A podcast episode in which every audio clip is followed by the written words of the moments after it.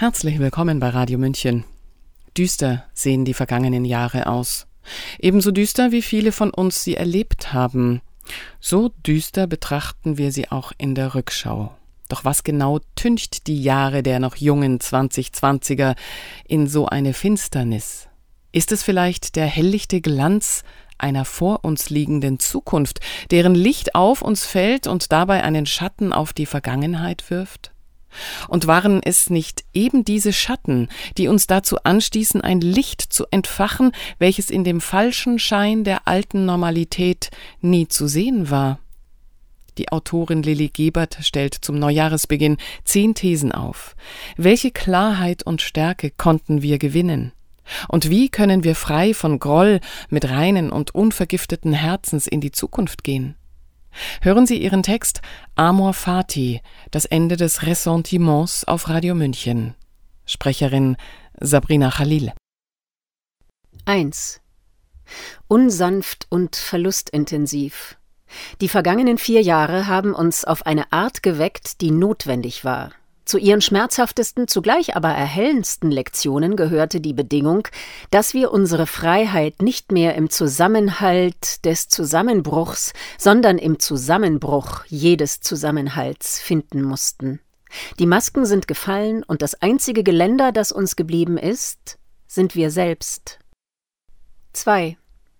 Ohne die Härte der vergangenen vier Jahre hätten wir jetzt nicht die Klarheit, an deren Aufgaben es weiterhin zu wachsen gilt. Dank ihr beschäftigen uns heute andere Fragen als damals. Die Frage nach dem Warum stellt sich nur noch für die wenigsten. Es ist das Wie, das uns quält. Wie gestalten wir eine Zukunft, in der Freiheit, Frieden und Fürsorge herrschen und Korruption, Krieg und Kindeshandel keinen Platz mehr haben? Wie entwickeln wir Zusammenhalt, ohne das Individuelle zu verraten und uns selbst zu verlieren? Wie verhindern wir, dass sich diese wenigen hoffnungsvollen Menschen in ihrem Veränderungsdrang aneinander aufreiben und schlussendlich an ihrer Unterschiedlichkeit entzweien? 3. Wenn Zentralisierung der Grund für unsere Empörung war, wird Zentralisierung uns auch keinen Frieden bringen. Die Vergangenheit hat gezeigt, der Versuch, die Welt auf eine Zukunft zu eichen, ist schon immer gescheitert. Auch wir werden ihre Engstirnigkeit nicht dadurch aus der Welt schaffen, legen wir sie weiterhin als Maßstab für Kommunikation und Kooperation an den Tag. Die Illusion vom Fortschritt durch Vereinheitlichung wirkt nicht mehr. Wir sollten lernen, Einigkeit in der Uneinigkeit zu finden. Ansonsten wird sich die Geschichte so lange wiederholen, wie ihre, in Anführungszeichen, Revolutionen fortlaufend Verlierer, Erniedrigte und Beleidigte produzieren. 4.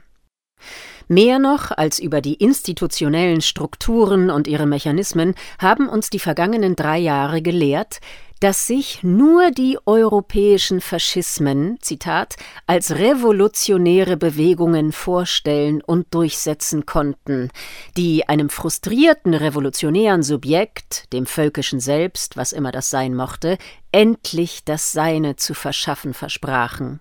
Zitat Ende. Peter Sloterdijk am eigenen Leib haben wir erlebt, Zitat, wie es möglich und machbar ist, über einem Volk, das viele Millionen Menschen zählt, eine so wirksame kulturelle Hypnose, eine so dichte telekommunikative Glocke zu errichten, dass die darin Lebenden sich notfalls für die Verteidigung ihrer Illusion von Zusammenwuchs und Zusammenleben sogar zu den Waffen rufen lassen. Zitat Ende. So haben wir lernen müssen, unser eigenstes, Zitat, in der Reaktion und im Ressentiment gegen neue Verhältnisse auszubilden. Zitat Ende. Doch auch dieses Muster, haben wir gemerkt, kann sich ins Destruktive wandeln, folgt es nur noch dem Prinzip des Dagegen, anstatt irgendwann auch mal wieder dafür zu sein. 5. Ebenso wie man sich nur selbst seelisch vergiften kann, kann man auch das Ressentiment nur selbst überwinden. Bedeutet Ressentiment im Französischen übersetzt so viel wie verhaltener Groll oder Rachegefühle, war es Friedrich Nietzsche, der das Ressentiment, gemäß Max Scheler, als Phänomen der seelischen Selbstvergiftung bezeichnete.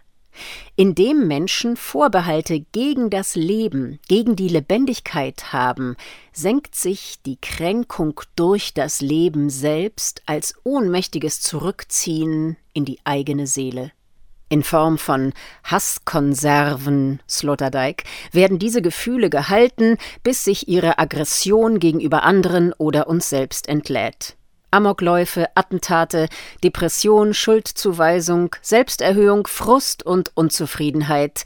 Im Ressentiment ist man mehr beim anderen als bei sich selbst. Nur wer das Re Sentiment, das Wiederholen und Zurückführen von Gefühlen, ihr Grübeln und Gedankenkreisen durchbricht, kann verhindern, dass das eigene Herz zur Mördergrube wird. 6. Das Gebot der Stunde lautet Dezentralisierung als Zentrierung im eigenen Innern.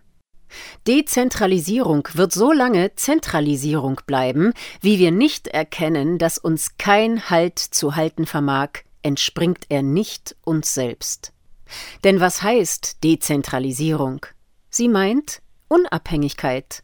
Unabhängigkeit von allen Strukturen, die mehr der Machtakkumulation denn der Wissensdistribution dienen. Sie meint, in der Welt anzukommen, wie wir in sie hineingeworfen wurden verantwortlich und allein. Dezentralisierung bedeutet, in jeder Hinsicht zuerst bei sich selbst anzufangen und Verantwortung für sich selbst und die eigenen Gedanken und Taten zu übernehmen. Wahrhaft unabhängig sind wir erst, wenn wir uns niemandem gegenüber mehr verpflichtet fühlen, Rechenschaft abzulegen, als vor uns selbst. 7. Das Leben ist kein Entweder oder, sondern vielmehr ein sowohl als auch. Viele Menschen meinen, auf dem Weg zu sich selbst die Wahrheit entdeckt oder für sich entdeckt zu haben, und das ist soweit auch okay. Zum Problem wird dieser Wahrheitsglaube erst, wenn der in Anführungszeichen Erleuchtete meint, seine Wahrheit sei die einzig wahre, Wer anfängt, anderen Menschen ihren Erkenntnisprozess abzusprechen, ist nicht erleuchtet oder aufgewacht, sondern schlichtweg Gefangener seines eigenen Weltbildes.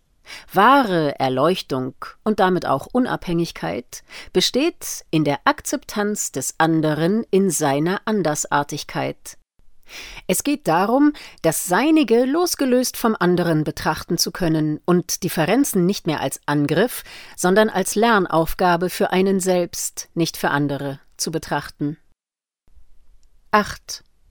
Es wird sich nichts ändern, wenn wir nichts daran ändern, immer erst die anderen zu ändern. Jeder hat seinen eigenen Weg, um zu sich selbst zu kommen, und es ist nicht an uns, Abkürzungen für ihn zu finden. Den Weg zu sich selbst geht jeder allein. 9. Eine konkrete Möglichkeit, das Ressentiment zu überwinden, bestünde darin, der Welt anders gegenüberzutreten und ihrem Bild als Ort des Mangels, der Missgunst und der Niederträchtigkeit ein Bild der Fülle entgegenzusetzen, der Seinsfülle, so schrieb beispielsweise Peter Sloterdijk ganz treffend, Zitat, Die Erde ist von sich aus kein Ort, der zur Magersucht einlädt. Zitat Ende. Der eigentliche Perspektivwechsel bestehe folglich in der Kunst der Transfiguration Nietzsche, darin, die Welt als Einladung zu verstehen, auf ihr Großzügigkeitsgeschehen zu blicken und aus ihm heraus zu versuchen, den Willen zum freudigen Erleben des Daseins zu stärken. Nietzsches Maxime des Amor fati soll dahingehend den Zustand der höchstmöglichen Lebensbejahung des Menschen greifbar machen. Man will nichts anderes haben. Rückwärts nicht, vorwärts nicht, in alle Ewigkeit nicht. Man erklärt sich als identisch mit seiner Vergangenheit. Dabei heißt, seinem Selbst ewige Treue zu schwören, gleichzeitig auch, diesem, dem Schicksal und der Welt zu vergeben. Die Exerzitie, eine geistliche Übung, die abseits des alltäglichen Lebens zu einer intensiven Besinnung und Begegnung mit Gott führen soll, die Exerzitie des Amor Fati also, das meint für Sloterdijk, Zitat, vorwärts schenken statt heimzahlen. Zitat Ende.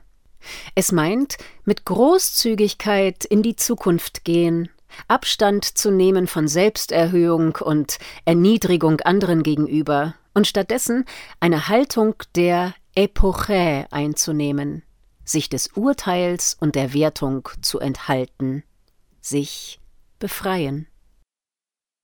10. Das Leben zu bejahen meint, das Leben so zu nehmen, wie es ist. Es meint nicht, sein Ressentiment behalten zu wollen, um weiterhin aus diesem Energie zu ziehen, indem man aufzeigt, wie ungerecht die Welt doch sei und dass man selbst doch derjenige sei, der gegen diese Ungerechtigkeit angehe. Das Leben zu bejahen meint nicht, sein Leiden wegzudiskutieren oder die Wirklichkeit an Idealvorstellungen zu messen. Ja zum Leben zu sagen heißt, die Wirklichkeit stark zu machen, in ihr zu leben. Sie hörten Lilly Geberts Text Amor Fati, das Ende des Ressentiments, nachzulesen auf ihrem Substack Treffpunkt im Unendlichen, gelesen von Sabrina Khalil. Mein Name ist Eva Schmidt. Ich wünsche einen lichten und schönen Tag. Ciao, Servus.